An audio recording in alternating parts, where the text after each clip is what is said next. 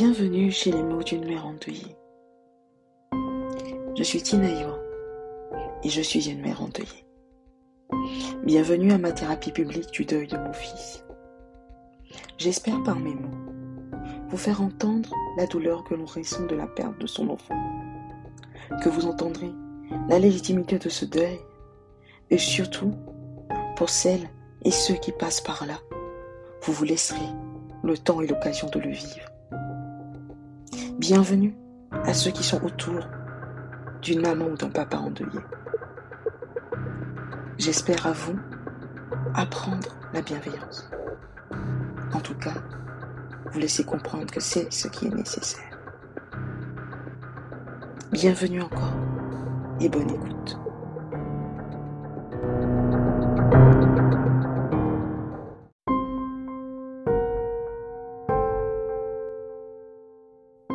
Tant que femme qui n'a jamais entendu quand on est enceinte ou quand on va tomber enceinte ou quand on parle de quelqu'un qui est enceinte, que la grossesse n'est pas une maladie.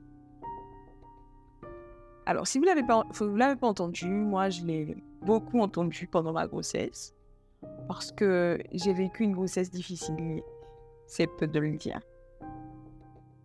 Alors, la grossesse n'est pas une maladie. Peut-être.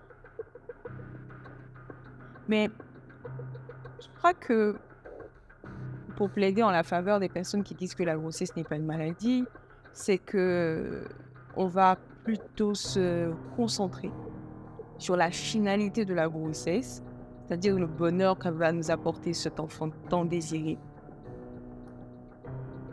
Si elle n'est pas une maladie, elle constitue à elle seule un processus de transformation totale du corps. Alors, pendant la grossesse, comment ça commence? Ça commence déjà par les nausées. Et euh, on sait que les nausées euh, sont un symptôme de, de, quelque chose qui ne fonctionne pas bien dans le corps. Donc ici, c'est pas quelque chose qui fonctionne pas bien, c'est que le corps se constate qu'il y a un corps étranger qui est présent dans le corps. En l'occurrence, euh, l'œuf fécondé. On va commencer par les nausées, on va commencer par la transformation du corps. On va commencer par, euh, ça va aller, euh, on va avoir de l'hyperpigmentation, le, visage qui se transforme. Et là encore, c'est il y a le rythme cardiaque qui va changer, qui va augmenter. On est tout le temps essoufflé. Il y a la pression sanguine. Et il y a la tension. Il y a un type de diabète que l'on appelle le diabète gestationnel, qui n'apparaît seulement que quand on est enceinte. Si la grossesse n'est pas une maladie, si ça vous dérange qu'on la qualifie de maladie, on devrait trouver un terme adéquat pour dire que la grossesse, c'est dangereux. Oui, j'assume, c'est dangereux. C'est euh, la vie de la mère est en danger est menacée pendant la grossesse. Ce n'est pas, euh, ce n'est pas une partie de plaisir. Et je le dis dangereux parce que que la grossesse se déroule très bien ou que son déroulement soit difficile, l'accouchement n'est pas garanti. Le fait que l'accouchement se déroule bien n'est pas garanti le fait qu'à la fin d'une grossesse, que ce soit bien déroulé ou mal déroulé, on ait un bébé qui, vit, qui naît vivant, viable et qui va bien, n'est pas garanti. Et le fait que la mère survive à la grossesse n'est pas garanti. Partant de cela, je considère qu'il serait nécessaire d'avoir une éducation à la grossesse. Une éducation à la grossesse qui permettrait à chaque femme de consentir à tomber enceinte. Vous l'aurez compris, aujourd'hui, je parle du consentement à la grossesse. Pourquoi consentement? Alors, le consentement, c'est donner son accord express avoir quelque chose, obtenir quelque chose. En termes médicaux, on vous dira c'est un consentement express pour euh, qu'un acte médical soit exécuté ou pour avoir un traitement ou un toucher. Étant donné le temps qu'on passe à l'hôpital quand on est enceinte, et les actes médicaux et les traitements que l'on va prendre, je pense qu'il faudrait consentir à la grossesse. Il faudrait consentir à la grossesse déjà dans couple. Il faudrait parler, il faudrait déjà libéraliser la parole. Accepter que des femmes qui sont éduquées, parce que la plupart du temps, ce sont des femmes qui sont éduquées au risque que leur corps va en pourrir pendant la grossesse, qui refusent de tomber enceinte. Il faudrait être éduqué à la grossesse, pas quand on se marie, pas quand on a 35 ans, pas quand on a 30 ans, mais dès l'instant. Et hier, euh, j'étais dans un space euh, Twitter avec un médecin et quand elle l'a dit, euh, j'étais tellement fière. Dès l'instant où une jeune fille a ses règles, il ne faut pas seulement l'éduquer à lui dire bah faut pas coucher. Il ne faut pas seulement lui dire qu'il c'est le temps de prendre des pilules, des contraceptifs. Non, il faut aller plus loin. Il faut lui dire ce que ce qu'elle encourt en tombant enceinte. Pas le fait de ne pas aller à l'école, ne plus aller à l'école, parce que ça, ce n'est pas normal. Ce n'est pas parce qu'on tombe enceinte qu'on doit arrêter d'aller à l'école. Non. Ce qu'il faut lui dire, c'est ce que son corps va subir. Parce que oui, la grossesse, les conséquences de la grossesse sont subies. Les avantages de la grossesse, non. Avoir un bébé, parfois. Je dis ça, mais euh, on subit les nuits, euh, les nuits à ne pas dormir et les pleurs incessantes. Mais on aime quand même parce qu'on désire ce bébé, on le veut.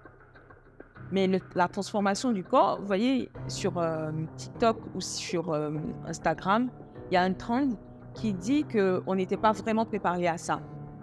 Oui, on n'est pas préparé à tomber enceinte. Par conséquent, on ne peut consentir à tomber enceinte parce que le consentement implique une formation préalable parce que le consentement doit être éclairé. Et cet éclaircissement-là, c'est l'information. En quoi consiste une grossesse? Qu'est-ce que ça implique? Qu'est-ce que ça implique de tomber enceinte pour une femme qui a un diagnostic d'infertilité et qui part, je dirais pas par hasard, mais c'est le terme que je trouve adéquat en moment, tombe enceinte. Qu'est-ce que ça implique pour une femme qui souffre d'endométriose, ce qui est mon cas, de tomber enceinte? Quels sont les risques d'accouchement prématuré? Quels sont les... Est-ce que les risques d'accouchement prématuré s'arrêtent après trois mois? Non. Moi, je croyais que oui. Quels sont les risques de la mort du fœtus in Les risques Dans quel cadre on a des interruptions médicales de grossesse?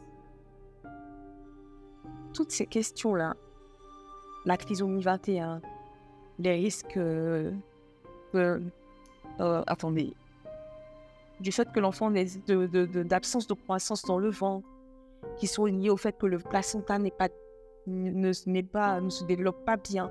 En fait, c'est des questions que j'ai découvertes en étant moi-même enceinte ou en ayant des femmes de mon entourage enceinte. Nulle part avec un médecin, un gynécologue, euh, on s'est assis quand j'ai manifesté mon désir de grossesse, mon désir d'enfanter. On m'a dit bien, vous voulez enfanter, madame, voilà ce que ça implique. Et j'en suis triste. Pourtant, ma gynécologue, j'ai rien à dire. Mais je crois que c'est juste que c'est pas inclus dans la procédure médicale. Pourtant, et là je me pose la question, est-ce que vous n'aimeriez pas que dans un cadre médical sécurisé, on vous explique tout ce que c'est que la grossesse, tout ce que ça implique? Parce que moi, en termes d'endométriose, ma gynécologue, elle m'a expliqué. Elle a dessiné euh, une coupe transversale, elle a fait sur un papier rapidement. Enfin, c'était pas pour moi, c'était pour mon mari qu'elle a fait une coupe transversale de, de l'organe euh, génital féminin et elle nous a expliqué tout. Elle a expliqué le problème avec les trompes, euh, le... elle a tout expliqué. On pourrait aussi nous expliquer comme ça en quoi consiste une grossesse. Je sais pas. D'autant plus que euh, on est dans, un, dans une société où la grossesse, l'enfantement est encouragé. Je trouve que c'est contre-productif. Pardon, c'est contre-productif que d'encourager l'enfantement sans nous dire ce que ça implique. Après, bon, de mon point de vue, c'est contre-productif.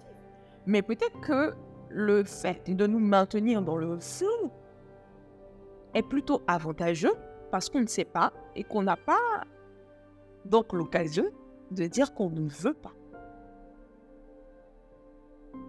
Cependant, cela n'empêche pas que l'on refuse de, qu'on refuse d'être enceinte aujourd'hui. Et de plus en plus, des femmes refusent d'être enceintes. Déjà parce que il faut trouver le bon. Il y a des femmes qui veulent des enfants pour elles et pour être toutes seules, qui sont prêtes à être mères sans père. Il y a des femmes qui sont mères en couple et qui sont en couple, pardon, et qui décident de ne pas avoir d'enfants non plus. Parce que je parlais seulement du volet médical, mais parlons de tout ce que ça implique pour une femme d'être enceinte. Il y a un très bel épisode euh, du podcast de Mon corps à soi d'Arte Radio. Et je crois que c'est le premier épisode qui euh, parle de toutes ces femmes-là qui ont perdu au capital, euh, capital compétences dans leur entreprise quand elles, ont décidé de faire un enfant. Quand elles devaient partir du quand elles devaient demander à partir du travail plus tôt pour aller chercher leurs enfants. Alors que les hommes qui avaient eu un enfant n'ont pas perdu en capital compétences parce que malheureusement, c'est leurs épouses qui vont chercher les enfants à l'école, qui vont au rendez-vous médicaux, qui vont au rendez-vous euh, qui implique l'enfant à l'école, à la crèche. Une grossesse ne met pas seulement en danger notre vie, je ne sais pas comment qualifier ça, mais quand on en ressort vivante après l'accouchement et les six mois, l'année qui suit et tout ça, on meurt parfois autrement, euh, perdant le travail, notre travail, en n'ayant plus d'avancement au travail, en n'étant pas la personne qualifiée, enfin si on est qualifié, mais on n'est pas la personne choisie en termes d'avancement, en termes de promotion. On devait vulgariser les informations sur la, sur la Et là, je me dis, le corps des femmes est politique. C'est la conclusion. Parce que tout ce qui nous concerne est décidé par quelqu'un d'autre, toujours. Un homme, la société, un homme et des femmes. En fait, des hommes et des femmes, pas. Et il y a un peu, beaucoup trop, de tabous qui entourent tout ce qui concerne notre corps. Et quand j'y réfléchis, je me demande pourquoi cela À quoi ça sert À qui ça sert Je vous le donne en mille.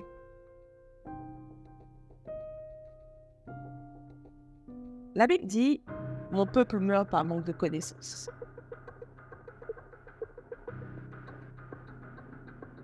Ça n'aurait pas été plus échi, plus juste. Beaucoup de femmes meurent par manque de connaissances. Il est temps qu'en tant que femmes, nous activions nos réseaux pour partager les formations sur ce que nous vivons, de partager les formations sur les médecins, de partager les, informations sur les gynécologues obstétriciens que nous avons, avec qui la relation patient-docteur fonctionne, afin que plus aucune femme meure par manque de connaissances. Vous me demanderez en quoi cet épisode est en lien avec le deuil. et bien. Aujourd'hui, et je pense que je l'ai déjà dit dans certains épisodes, tomber enceinte, je ne prendrai plus la décision à la légère. Pas que la première fois je l'ai pris à la légère, la première fois je voulais avoir un enfant. Aujourd'hui, je veux avoir un enfant et je, décide, et je déciderai quand avoir un enfant. Comment avoir un enfant? Dans quel cadre médical et social avoir. C'est différent. Et je souhaiterais que chaque femme puisse avoir cette même possibilité.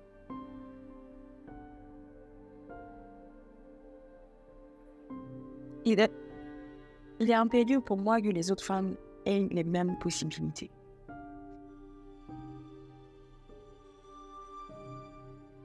J'espère que de plus en plus, l'éducation aux droits sexuels et reproductifs, reproductifs sera répandue. Que l'on parlera également de grossesse, d'avortement, de maladies génitales, de cancer du col de l'utérus. Quand on n'en parlera pas seulement pour chercher des financements, que on en parlera parce qu'on sait que ça attente à la vie des femmes. La vie des femmes compte. Elle compte beaucoup plus que l'on pourrait l'imaginer. Non pas parce que ce sont... Oh, toi, ma mère, je pense à toi. Parce que ce sont des êtres humains, parce que nous sommes des êtres humains à part entière. Et parce que, heureusement, ce monde ne fonctionnerait pas sans nous.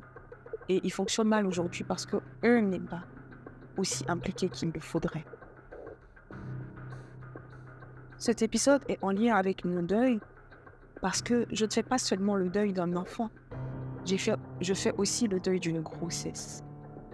Je fais le deuil d'une idée de ce que aurait dû être ma grossesse. Et je fais le deuil de toutes les autres grossesses avec. Je fais le deuil de mon de choix du nombre d'enfants. Parce que aujourd'hui, je sais que à moins d'un miracle, il ne retomberait pas enceinte plus de deux fois. Et encore. Je sais que chaque grossesse doit être planifiée et réfléchie. Et toutes les femmes devraient pouvoir penser, réfléchir comme ça. Pour que de plus en plus de femmes, moins, pardon, pour que de moins en moins de femmes meurent.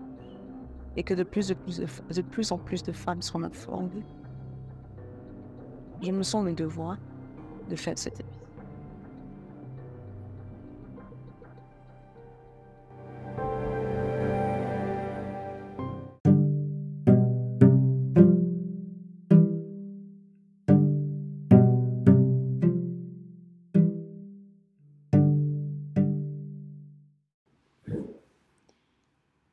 Merci d'avoir écouté ce podcast de l'association Adin Tani Y. Nous sommes très heureux d'avoir eu l'opportunité, au travers de nos mots, de vous faire découvrir le vécu d'une mère endeuillée. Et nous croyons, et nous croyons sincèrement, et nous espérons aussi, qu'au travers de ce vécu, vous apprendriez à être beaucoup plus bienveillant avec une mère, un père, un parent ayant perdu son enfant. Si vous voulez soutenir ce podcast, c'est simple. Il suffit de faire un don à l'association Adintani Y via PayPal ou via notre page Hello Asso. Merci de nous avoir écoutés et à bientôt.